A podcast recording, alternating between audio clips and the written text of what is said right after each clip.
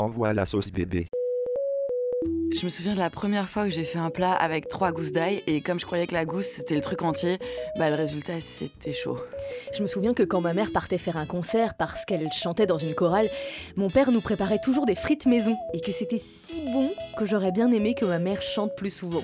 Je me souviens qu'il fallait allumer le four à 220 à 8h10 pour la quiche. Je me souviens des patates au four de ma mamie qui fondaient dans la graisse pas vraiment lavée de ces 30 dernières années. Et le goût était si délicieux qu'avec mes cousins, on l'a mentionné à son enterrement. Je me souviens la fois où j'ai failli tuer toute ma famille parce qu'en vacances j'ai utilisé le four pour faire un gâteau, mais c'était un four qui marchait au gaz et moi je savais pas que ça existait les fours qui marchent au gaz alors je l'avais pas allumé. Je me souviens de mes grandes périodes de stress en prépa. Je pouvais plus avaler que des pâtes carbo avec un peu trop de crème fraîche et c'est tellement associé que depuis rien que de sentir cette crème fraîche là, ça me donne la nausée. Je me souviens vaguement du goût de la viande. Je me souviens de pas finir mon steak haché. Je me souviens qu'un jour, j'ai plus voulu manger des petits oiseaux morts. Mais t'as jamais mangé le moineau C'est pas plus dégueu qu'un McDo.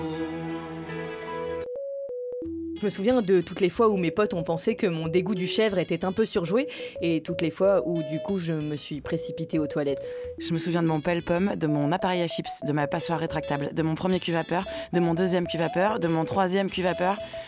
Ta gueule ou je te pèle la pomme Des pommes, des poires, et des Scooby-Dooby-Doo. Ça commence fort de Roquefort. Miko the Night sent le graillon cette semaine. On va parler cuisine, livre de cuisine, film de cuisine, meurtre en cuisine, encore un petit coup du colonel Moutarde. J'ai tué le respect avec un micro-ondes dans le petit salon. Bonjour Claire Fégreux. Hello, hello, dis, fond. Salut Jean-Jacques. Salut mes petits cordons bleus. C'est d'où ça vient cette expression d'ailleurs? Non mais je sais qu'Emmanuel Macron aime en manger. Eh bien rien à voir avec Macron, ne vous en déplaise tous les deux. Le cordon bleu, c'était une distinction, une distinction suprême dans l'aristocratie française il y a cinq siècles de cela. Un peu comme un, un écusson, si vous voulez associer à la supériorité, à la, à la grandeur de celui qui le portait. Et comme les cordons bleus, en fait une petite corde quoi. Et comme les cordons bleus se réunissaient régulièrement pour manger et picoler, l'expression fut liée à la nourriture. Mais c'est surtout à la fin du 19e, une journaliste, Marthe Distel, qui publie La cuisinière cordon bleu et elle ouvre des écoles du même nom et ça valorise l'art de vivre à la française. Donc rien à voir avec la dinde panée et les magnettes qui représentent les départements français. Tu les as eu ou pas? Tu les as collectionnés Je mange pas de ça. Jamais? Non. Ok. Ah L'art de vivre à la française. On rigole, mais c'est vrai qu'on est un pays un peu, beaucoup, beaucoup, beaucoup focus sur la bouffe. Notamment le temps que l'on passe à table. C'est même euh, mal vu si vous la quittez un peu précipitamment, même enfant. Alors qu'ailleurs, au Japon par exemple, ils avalent leur déjeuner à une vitesse folle, tout en se parlant très peu. En fait, ils n'ont pas le temps. Et puis la conversation serait noyée par le bruit de la succion pour euh, aspirer leurs pâtes au De, de la Succion. Succion. Ouais, su- su- Voilà. Ok. Et plus près de nous, les Anglais, les Allemands, ils regardent euh, no- notre pause déj d'une heure et demie, deux heures avec étonnement, eux qui avalent un sandwich rapidement et qui mangent leur repas du soir très très tôt. Ah, mais j'aimerais tellement manger à 18h. Je crois que je suis trop allemande dans ma façon de manger. En plus, j'adore la salade. Ich bin ein Berliner. Nous, on est comme les Italiens. On se prend pour les rois du monde de la gastronomie, même si je crois que les Italiens gagnent, parce que dans n'importe quel pays, n'importe quelle ville, tu trouves des pâtes, des pizzas, et c'est moins vrai, on va pas se mentir, pour le bourguignon, pour la blanquette, pour le camembert ou pour le foie gras. Oui mais ils sont voleurs. Bon, je dis ça, mais la France a commencé à être réputée pour sa cuisine à partir du Moyen Âge, et encore plus à l'époque de Louis XIV, où le, le plaisir de la table est érigé en véritable religion. Notre quiche qui aides aux cieux, que ton lardon soit sanctifié, que ta salade verte soit veuille aime. Putain, on a réussi à trouver le seul truc pour lequel je suis plus nulle que la cuisine. Que ton règne vienne. Non, merci. Hello, tu disais?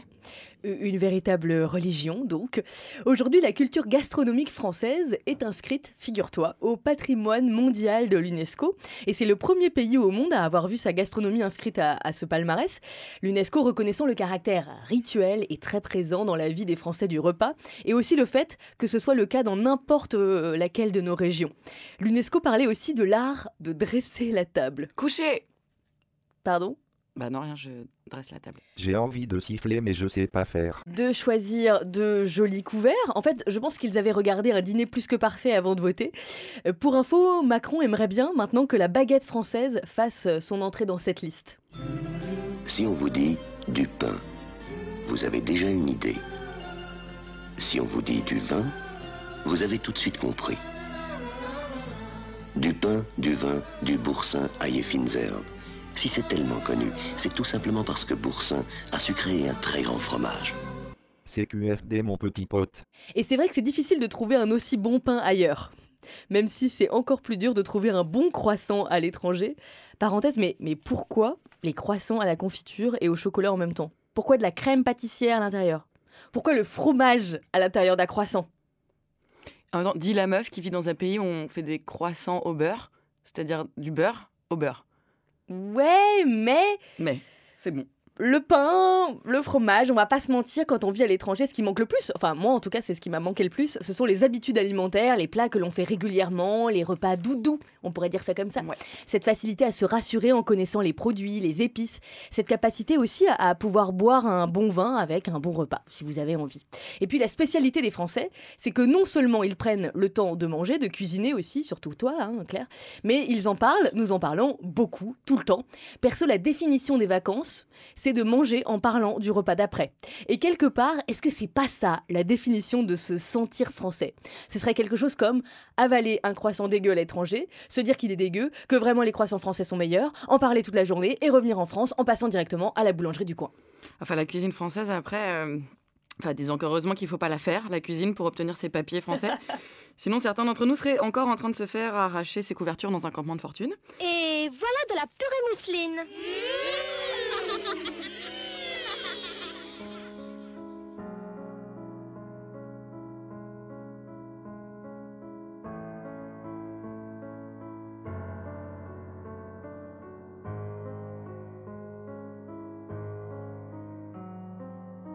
Midi 43.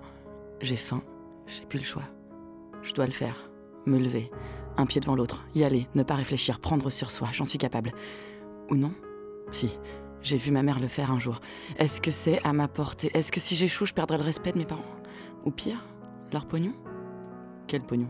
Parce qu'entre le crédit d'une baraque de banlieue sur 40 piges et la kangou d'occasion, je suis pas sûre. Non, je m'éloigne, je le sais. Ne pas oublier que je suis la nation française. Je donnerai tout pour ne pas me confronter à cette épreuve. Mais je suis debout, je saisis le sachet, il me regarde avec défi. C'est lui ou moi, oncle Benz ou moi. Il n'en restera qu'un. Ah ouais? Tu veux quoi? Que j'abandonne? Que je craque? Que je laisse tomber? Et je me jette désespéré dans un océan d'Allo Resto Deliveroo? Non, je suis plus forte. Je déchire le sachet sur 2 cm comme indiqué, j'attrape la porte. Clic, clac. On s'approche.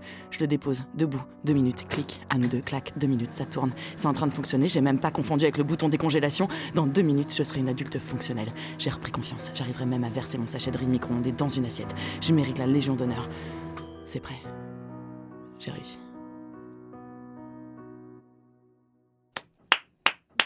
Merci. Waouh Triste vie. Faut pas s'étonner que votre monde court à sa perte. Il y a juste un tout petit truc qui m'a dérangé, si je peux me permettre. Mmh. Un micro-ondes, Mmh. un appareil qui te lance des ondes dans la tête en permanence. Mmh.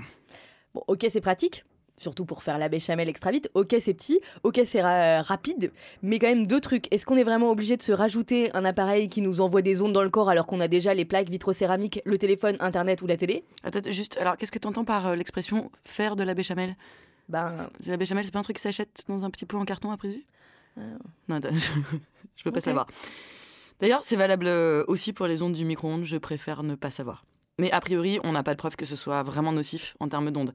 C'est plutôt, en, en revanche, assez nocif, effectivement, en tant que truc qui te pousse à manger de la merde. Mais arrête de m'embêter avec mon micro-ondes. puis il y a l'odeur, non? Enfin, ok, c'est perso comme argument, mais dans les cantines ou les open space où t'as ton micro-ondes pour te réchauffer ta bouffe, Mhm. je les trouve toujours immondes. Il y a toujours une odeur rance qui me donne envie de vomir. Enfin, je- vraiment, je ne comprends pas comment on peut se cuisiner des trucs dans un micro-ondes tous les jours. Chochotte. Hum, hum, ah, ok, Bon, on a les noms des gens avec qui t'as bossé. Et encore, attends, je t'ai pas raconté cette histoire. Mais Tu vois ce que c'est qu'une coupe menstruelle? Oui Est-ce que les gens veulent vraiment entendre cette anecdote Eh ben, donc tous les mois, tu dois la faire bouillir pour la, pour la nettoyer. Et, euh, et donc, tu peux la faire bouillir au micro-ondes. Et je connais une personne qui, n'ayant pas de micro-ondes à son domicile, euh, comme, comme toi, en fait, elle avait un micro-ondes seulement au travail, dans la salle commune du boulot. Donc, je te laisse imaginer les moments sympas. Vraie histoire. Et en même temps, au moins, avec un micro-ondes, euh, ça a le mérite d'être vite fait. Tu vois, parce que sinon, l'option euh, ramener ta casserole à cup dans ta coloc ou dans ta famille pour faire bouillir ta coupe menstruelle, je crois que je restais encore team micro-ondes. Tu sais qu'il y a quelqu'un sur Twitter qui nous a dit la semaine dernière Mais pourquoi dans chaque Mycos The Night, vous faites un point règle? C'est vrai ça pourquoi? On n'a rien fait de mal à ce que je sache. Et ce que moi je vous parle des vidanges à faire tous les trois mois. Et alors, pourquoi est-ce que dans chaque of the Night, il y a un point règle? Parce que c'est la vie Voilà Bon, on sera pas d'accord sur le micro-ondes. J'en tente un autre. Plutôt huile ou beurre pour cuisiner Hum, J'ai été élevée à la margarine, je crois que je peux pas répondre. Mais je sais que toi, t'es huile d'olive parce que je t'ai déjà vu cuisiner. Et il faut dire que quand on est freelance, faire la cuisine, ça revient vachement plus souvent. Mais du- du coup, pourquoi pas le beurre? Bah, Parce que mes parents cuisinaient au beurre, donc euh, logiquement j'aurais dû poursuivre la tradition, puisque la manière dont cuisinent les parents détermine quand même grandement la façon dont vous cuisinez derrière, Selon quelle source? Selon mon propre euh, institut de sondage. Sauf que comme j'aime pas le beurre et que l'huile d'olive c'est largement meilleur pour la santé, eh bien je suis team euh, huile d'olive, tout simplement. Même si ma meuf cuit de plus en plus les aliments en mode vapeur, donc plus rien comme matière grasse. Ouais, fais-moi penser à plus venir chez vous, du coup. Moi je veux bien venir. Le point positif, c'est que si t'aimes pas le beurre, tu vas pas nous saouler avec le débat autour du beurre salé, quoi. Et, et- et sinon, t'es t'es plutôt pâte ou patate? Je suis une adepte éternelle de Sainte-Marie de la patate. Je crois que j'appellerai mes enfants grenailles et petites frites. Tiens, en vrai, tu savais qu'au cimetière du Père-Lachaise à Paris, sur la tombe de Parmentier, qui est un type qui a fait connaître la patate à plein de monde au XVIIIe siècle, et ben les gens déposent des pommes de terre? C'est vrai, sur sa tombe, il y a plein de pommes de terre. Voilà. C'est un peu gâché, mais bon. C'est gâché, mais c'est drôle. Moi, quand je serai morte aussi, je veux des patates sur ma Oh. tombe. Mais de la maillot aussi. T'auras des croûtes de comté épices et tout. Fais-moi penser à mourir avant toi. Je je t'y ferai penser. Enfin, en tout cas, tout sauf des endives cuites, de la vinaigrette allégée et un, un bouquin du docteur Ducon, là. Tu promets, hein? P- promis, promis. Merci, parce que j'ai envie de dire quand même, les régimes, c'est plus ou moins comme Laurent Wauquiez, il faut rester vigilant. On sait jamais, tu vois, un moment de faiblesse, un creux de la vague dans la vie, une rupture fastidieuse, des règles douloureuses, et paf, c'est le drame, on peut être tenté d'y croire. Même moi. Alors attention, dans l'absolu, évidemment, on a le droit de vouloir perdre du poids, si c'est ce qu'on souhaite pour soi, ou si on en a besoin, vraiment, mais globalement, euh, l'idée c'est que se priver de tout, sauf euh, des aliments qui riment avec léopard, ou manger exclusivement des granolas ou sel de Guérande pendant six semaines, Et un peu de sucre en poudre c'est rarement une bonne solution long terme. La vraie solution, ça consiste plutôt généralement à avoir une alimentation équilibrée, cohérente avec son propre corps. Et en même temps, euh, ton propre corps, c'est pas euh, celui de ton voisin. Et bon, c'est compliqué. Et encore, pour mille raisons pathologiques ou génétiques, euh, pour certaines personnes, c'est hyper compliqué de perdre du poids. Donc, de deux choses l'une, les amis. Soit vous acceptez votre corps et dites-vous bien que c'est une bonne nouvelle parce que c'est devenu un acte militant d'aimer son corps. Parce que ouais, assumer son corps, c'est aider les autres à assumer le leur. Et quelque part, c'est empêcher des gamines de 14 ans de sombrer dans un truc quelque part entre le trouble alimentaire mortel et le syndrome dépressif léger noyé dans une addiction à énergie 12. Moi, je me trouverais sans doute plus jolie avec 10 kilos de moins. Mais j'ai aussi vu des gens qui n'est pas passé loin d'enterrer. Alors peut-être un jour, j'aurai l'envie, j'aurai le temps, j'aurai le courage de le faire, de changer ma vie façon carotte râpée, de remettre la main sur mes baskets un peu trop neuves, de virer le sucre dans le café. Peut-être que je me ferai croire que je le fais pour moi, peut-être que ce sera vraiment le cas, peut-être pas, on verra. Mais en attendant, comme disait l'autre, j'aime la vie et les coquillettes, le musette et la bière, et c'est déjà ça. Et l'autre option c'était quoi?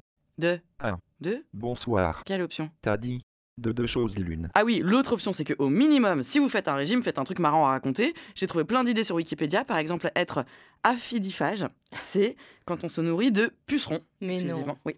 Hématophage, c'est euh, une entité qui se nourrit principalement de sang, comme le moustique, Oh. le fabricant de Tampax ou la famille d'assaut. Le molluscivore se nourrit de... Eh bien, de mollusques Eh ben... Ouais, c'est probablement parce que j'ai pas- j'ai oublié de mettre la réponse à cette question.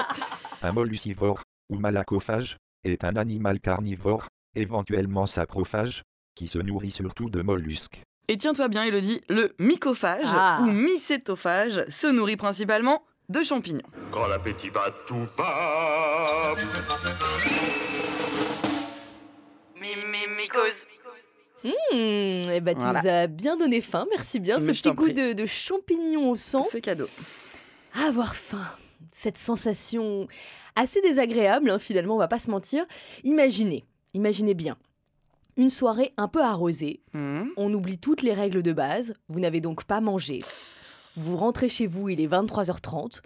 Clairement, vous avez juste envie d'aller vous coucher sans passer par la casse-cuisine, ce que vous faites, et hop, réveil à 3h30 du mat, avec cette sensation de grand vide à l'intérieur de soi, qui fait mal sans que l'on se roule de douleur non plus. C'est un peu comme une crampe.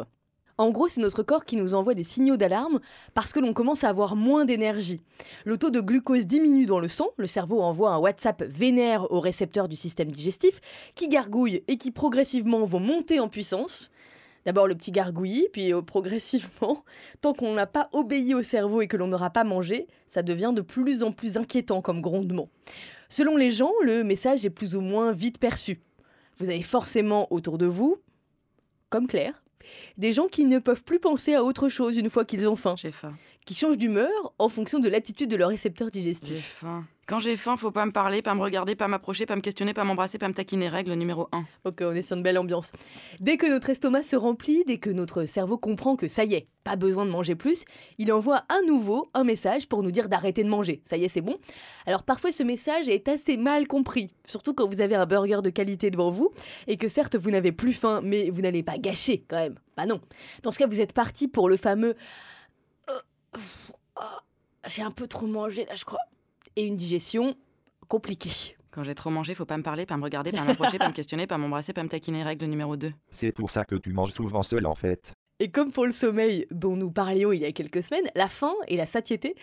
Là, se- pardon La satiété. Oui, la pardon. satiété, n'est-ce pas La faim et la satiété se règlent au même endroit du cerveau, d'où la facilité à se dérégler, à ce que l'équilibre ne soit pas parfait et que l'on mange trop ou pas assez, que l'on ait des, des troubles alimentaires.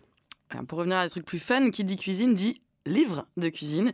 Et quand même, depuis que Dieu a inventé le livre de cuisine, euh, c'est un truc qui en dit beaucoup sur nous. J'ai une pensée pour tous ces bouquins des années 60 où des femmes au foyer extrêmement modernes, puisqu'en combi pantalon, euh, passaient leur après-midi de ménagère à moulinixer du légume triste sur une toile cirée en jacquard. À aujourd'hui, où les meilleures ventes euh, sont trustées par les bouquins type euh, Simplissime. Euh, c'est ça les meilleures ventes, donc euh, comment réussir un bœuf bourguignon en 6 secondes. C'est ça les énormes euh, cartons. Ça dit probablement quelque chose de l'évolution de nos connaissances en cuisine. Ça dit aussi quelque chose du fait que la Startup Nation n'a pas exactement comme objectif de nous laisser le temps d'avoir le temps. Tu vois, Nation française, si je suis nulle en cuisine, c'est juste que Toujours une bonne excuse. Ce qui fait qu'en vrai, maintenant, dès que j'épluche une carotte, j'ai l'impression de militer pour les droits humains et la justice sociale. Mais bref, revenons au bouquin de cuisine. Il existe quelques livres de recettes totalement improbables, par exemple le livre de recettes de Dracula. Encore du sang. Oui, mais j'étais très déçu, en fait, c'est pas du tout des recettes à base de sang. Très décevant. Il donne juste des noms de vampires au plat. Voilà. Ah, Mytho. En revanche, il y a un livre pour cuisiner fonce-dés, ce qui n'est pas recommandé, hein, mais cela dit, entre ça et cuisiner du sang, euh, rouler jeunesse, j'ai envie de dire. Il existe également des livres de recettes à cuisiner dans sa voiture, mais attends, bah, pas dans sa voiture, avec sa voiture. En gros, les Américains sont tellement américains qu'ils ont inventé un truc qui s'appelle le barbecue. mais non. Donc moi, j'ai pas le permis, j'ai pas pu tester, mais le livre Manifold Destiny est un, un- un must du engine cooking. Ce qui est le fait qu'en fait, en gros, tu utilises le moteur de ta bagnole pour, par exemple, placer une petite papillote. De lumière. Hein Papillote de lumière. Et pire, car bien sûr, God bless America, tout ça, des types ont également réussi à cuire du bacon sur des armes à feu. Oui, sur un AK-47, formidable. Vraie belle époque qu'on vit. Et en même temps, si tu crois que c'est ça le truc de recette le plus gênant, c'est que tu n'as pas entendu parler de ce livre de recettes qui s'appelle Ma cuisine homosexuelle. Ah oui Oui, donc je te lis un extrait de la revue de presse.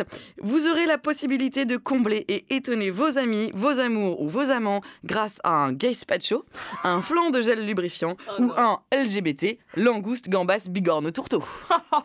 Bon, c'est des clins d'œil euh, fondamentalement qui se veulent euh, rigolos et militants, mais euh, après j'avoue que le coup du gazpacho, je m'en remets pas.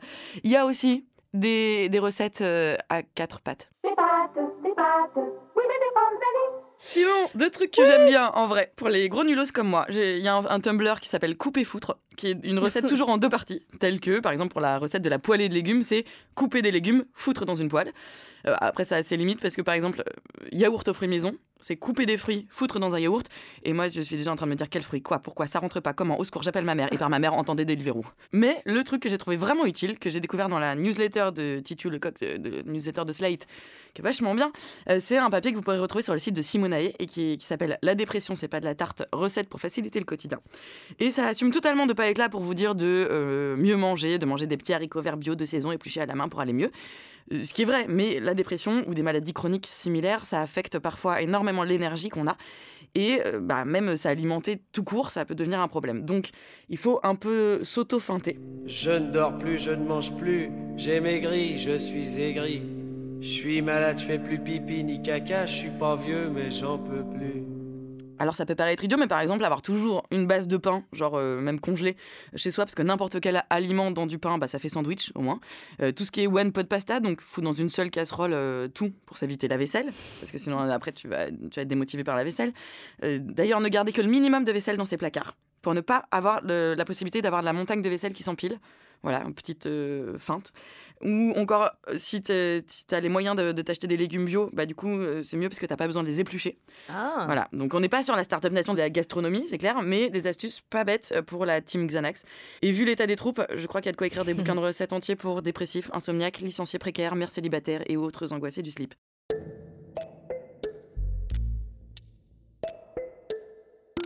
Mi. Mimi. Mi. Mycose. Tu auras remarqué que- qu'il y a beaucoup de livres de cuisine écrits par de grands chefs et que les grands chefs sont en immense majorité des femmes. non, je plaisante. Mm. Les hommes, bien sûr, en France, les, les postes de chef sont euh, masculins dans plus de 90% des cas. Et plus largement, sans parler des chefs, 25% des cuisiniers professionnels sont euh, des cuisinières, donc euh, seulement un, un quart. En plus, rien que le mot cuisinière, c'est pas très heureux quand même comme mot. Bah, C'est-à-dire que du coup, quand c'est une femme, c'est un objet aussi. Alors évidemment, à chaque fois, on, on sort euh, quelques noms de femmes euh, du chapeau. Anne-Sophie Pic, chef étoilé, Hélène Darroze, Amandine Chéniaud, et la liste s'arrête vite. Le, le contraste est, est assez saisissant avec la cuisine dans le cadre familial, dans le quotidien, où il y a plein de chiffres différents, mais grosso modo, 80% des tâches parentales et domestiques sont assurées par, Des robots. Par les femmes. Donc tu as une idée de combien de temps l'on passe à, à cuisiner en moyenne dans une journée, selon les chiffres d'Ipsos? Pour une fois, je cite euh, un vrai institut de sondage. Je dirais trop.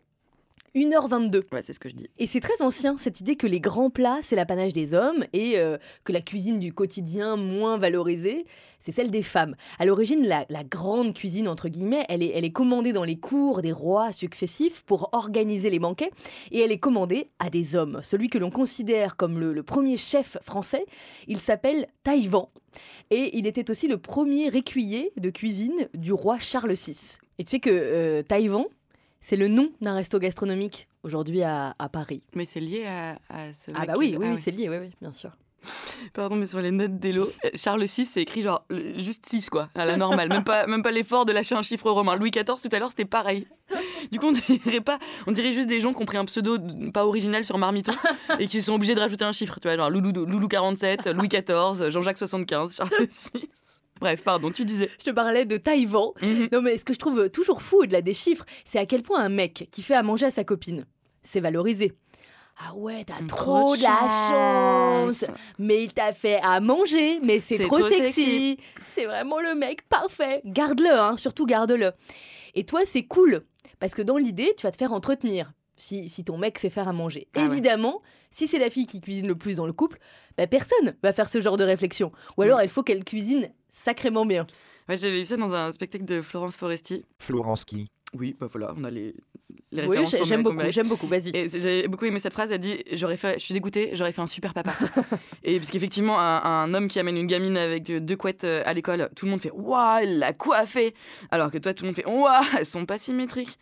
Et, et sur la sur la bouffe, euh, c'est exactement pareil. C'est waouh, ton mec sait faire à manger, ta gueule. Voilà. D'autant que moi, je sais pas faire, donc bon, c'est pratique. Mais ce que je trouve trop, c'est que ça existe aussi, ce genre de remarques, euh, dans tous les milieux, en fait. Même euh, dans les milieux féministes où on a une tendance à, à vouloir. euh, Ah ouais?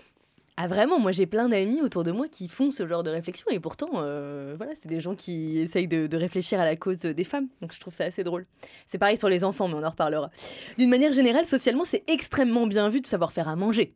Je veux dire que tu sois un homme ou que tu sois une femme. Si vous dites que vous avez 32 ans, mais que vous continuez à alterner de la junk food avec du poisson surgelé, faites le test. Il y aura comme une forme de pitié dans le regard de celui en face. Surtout si vous êtes une fille. Je ne vois pas de qui tu parles. Je confirme. On vous donne d'un capital de sexiness plus important si vous savez faire un curry. Voilà, ne nous mentons pas. C'est comme ça. Bah oui. Après, Moi, parfois, je c'est drôle. un disque dur, ça marche pas Non, enfin un peu, mais Moins moins. bien. Après, parfois, c'est drôle. Je me souviens d'une amie il y a quelques années, je sais pas si elle va écouter, qui ne savait pas que pour faire cuire un œuf, fallait mettre de l'eau dans une casserole. Oh, choupette Bon, bah, clairement, on a bien rigolé. J'ai aussi en tête une autre pote qui avait cuit le, le riz à même euh, la casserole, toujours sans eau, et on a dû euh, jeter Ah la oui, moi, casserole. moi aussi, mes, mes amis consomment pas assez d'eau, je crois, mais pas dans le même contexte. c'est marrant, parce que tu vois, pour le coup, c'est pas du tout comme ça que ça se passe dans les films. Tu sais, dans le, le téléfilm où il se passe toujours ça, dans son immense cuisine avec euh, îlot professionnel, l'héroïne passe un coup de fil. Ouais, je te laisse Marie-Amélie, là, je dois ranger les courses. Ouais, j'ai pas eu le temps de le faire à cause de mon travail euh, très prenant et de mon collègue méchant. L'héroïne court à sa voiture récupérer un sac de course américain en papier craft immense contenant l'intégralité des placards de Maïté. Oh, j'ai rien à manger. Une tomate s'en échappe et roule sur le sol, c'est la panique. C'est la panique. Heureusement, une main virile ramasse la tomate, prend le sac des bras de l'héroïne. Oh, merci, vous êtes adorable. La main virile appartient au collègue méchant. Jean-Jacques? En effet, Jean-Jacques est passé jeter un dernier œil à la presse du lendemain, ce qui est méchant, ce qui est cohérent pour un collègue méchant. Mais là, Jean-Jacques propose son aide à la cuisine. Et tandis que l'héroïne foire ses coquillettes à l'eau en sirotant du chardonnay car elle panique, Jean-Jacques réalise une sauce inoubliable à base de 47 légumes dont il connaît le nom car sa grand-mère était cruciverbiste. Cruciverbiste. Mais peu importe. Peu importe. Bref, la sauce tomate, poivron, courgette, oignon GHB gît dans une cuillère en bois. Jean-Jacques doit faire goûter l'héroïne. Cuillère en bois, bouche de l'héroïne, sauce qui coule sur la bouche de l'héroïne, héros qui essuie tendrement la bouche de l'héroïne, embrassade, Oh, Jean-Jacques. censure, fin. Bon, dans la vraie vie, ça se passe pas comme ça. Dans la vraie vie, tu commandes une pizza et tu l'envoies à la mauvaise adresse parce que t'as pas mis à jour ton appli avec ta nouvelle adresse et que la Startup Nation a ses limites. Voilà.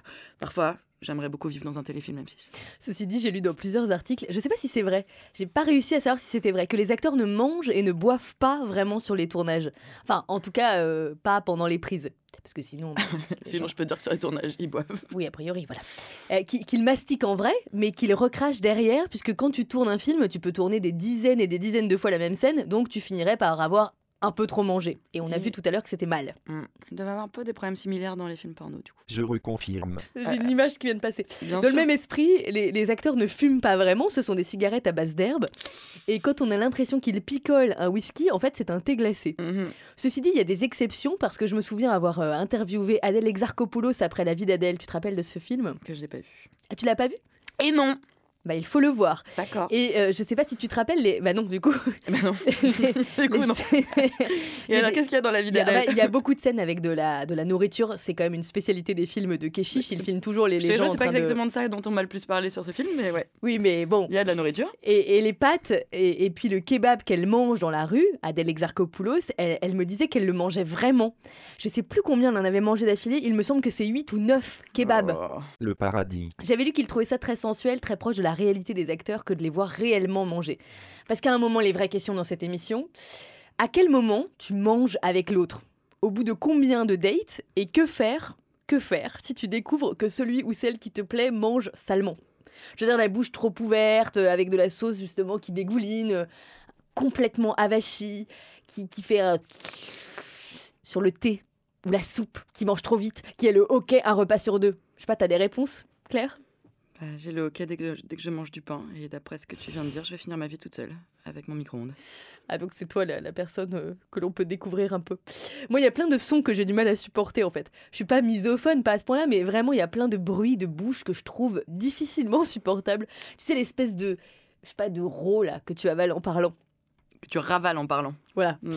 les bruits de mastication, de chips euh, qui, qui craquent très fort sous la dent, là, les Mm. bruits d'avalement de salive, de chewing-gum qui gonflent, mm, qui explosent aussi les chewing-gums. Mais bon, En fait, toi, t'es la meuf casse-boulon. La vraie question dans le couple, c'est, en réalité, qui fait la vaisselle? Celui qui a cuisiné ou celui qui n'a pas cuisiné? Si on suit la règle du partage des tâches qui vous tient apparemment tellement à cœur. Bon, alors que tu vois, dans un pas couple, la question se pose vachement moins.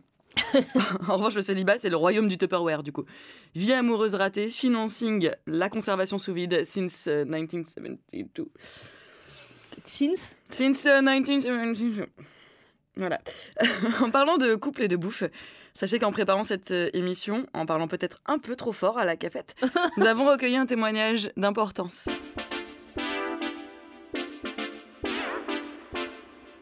Alors quand je fais la cuisine et que j'ai besoin d'oignons, donc je pourrais émincer les oignons, je mets mes doigts sur la partie bombée et donc avec un couteau j'émince mes oignons.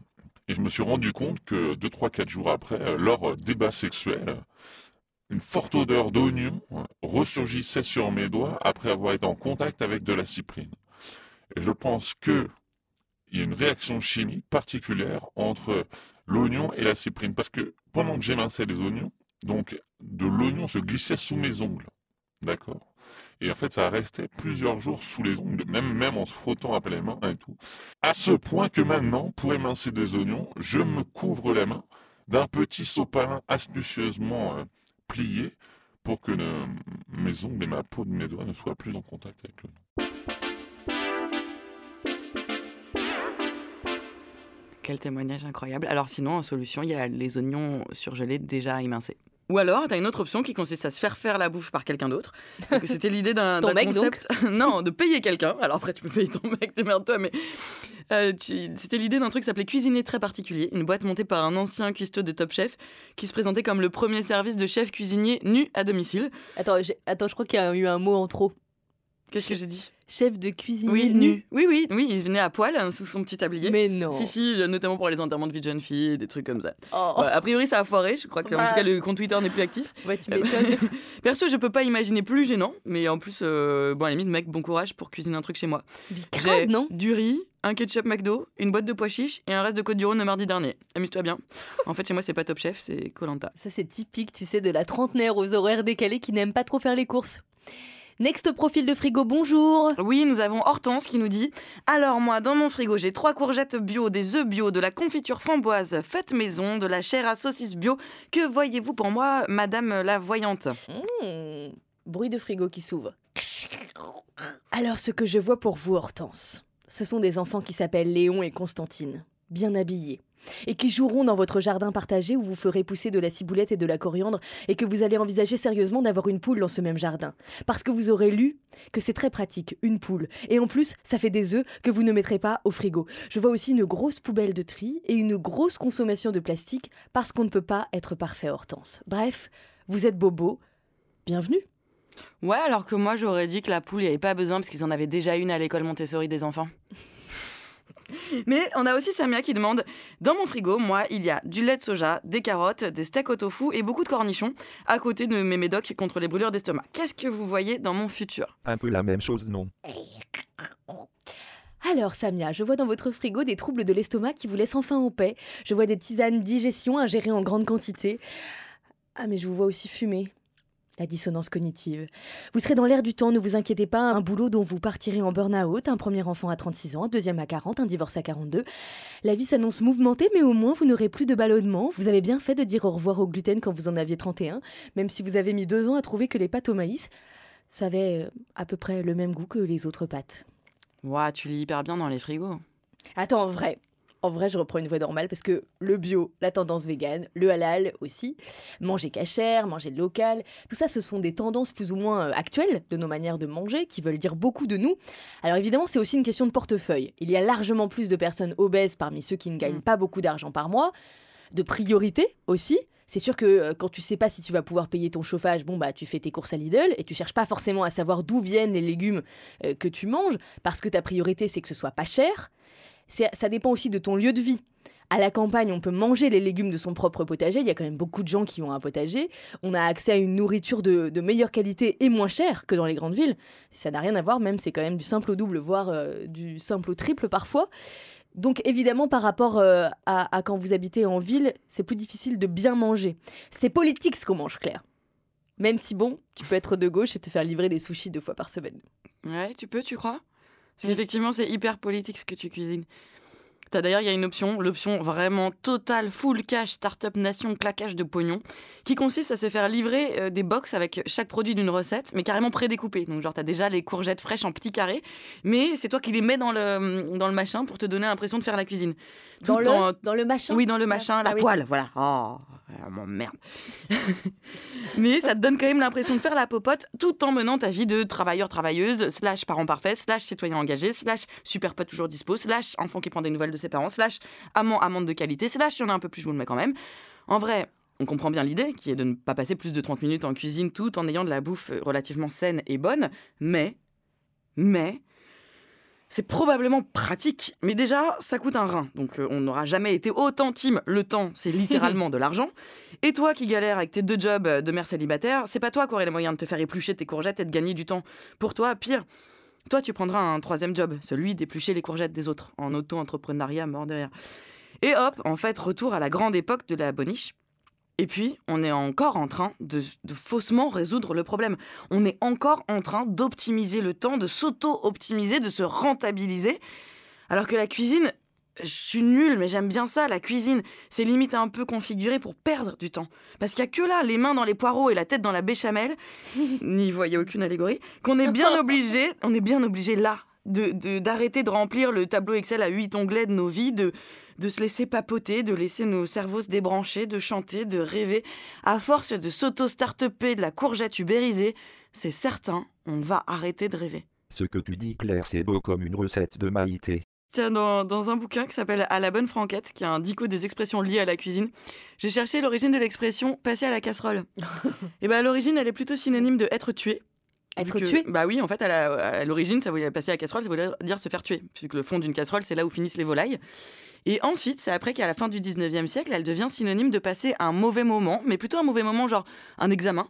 Et ils expliquent qu'à partir de 1906, elle prend une connotation sexuelle, synonyme de violence sexuelle au début, et puis petit à petit, et comment dire que c'est pas anodin, on passe de l'idée de viol à un synonyme de un rapport sexuel pas franchement désiré, ennuyeux, disons, accepté par sens du sacrifice ou du devoir, sans plaisir pour les femmes. L'écrivain Alphonse Boudard utilise même le verbe casseroler dans le cadre d'un rapport sexuel sans préliminaire. C'est dingue à quel point on est pile dans les questionnements autour de la culture du viol, de la notion de viol conjugal et de, des questionnements autour de ce qu'on appelle la zone grise du consentement. Je résume parce que le terme lui-même de zone grise est sujet à, à des débats passionnants. En tout cas, cette expression passer à la casserole porte en elle tout le rapport des femmes aux actes sexuels subis. C'est fou, elle porte en elle la normalisation de ça, en fait. Tu vois, on a trouvé une expression un peu rigolote et un truc pas rigolo du tout.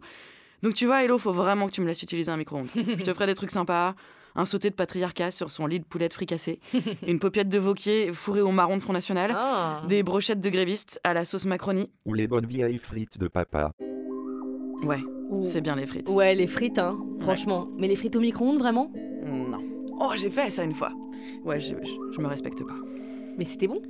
Non. Salut Alors qu'une bonne grosse aubergine au barbecue. Oh, gênant. Salut Elodie Font. Salut Jean-Jacques. Jean-Jacques. Salut mes petits cordons bleus. On vous retrouve euh, dans 15 jours, dans 3 semaines d'ailleurs, je crois, puisque c'est le mois de mai et c'est pont. Ah, peut-être. Euh, on, on vous retrouve bientôt, en tout cas, Micos the Night sur Arte Radio. En partenariat avec Brain Magazine. Salut Salut. T'étais où hier soir? Dans la soirée, je t'ai pas vu. Ah, j'étais dans la cuisine. Ah bah oui. Ah bah contre-soirée cuisine. Bah, la cuisine a plus, le concept de cuisine a plus ou moins été inventé pour la contre-soirée. C'est l'endroit où se passent les meilleurs trucs. Il s'est passé quoi alors? Tu veux pas ça? Arteradio.com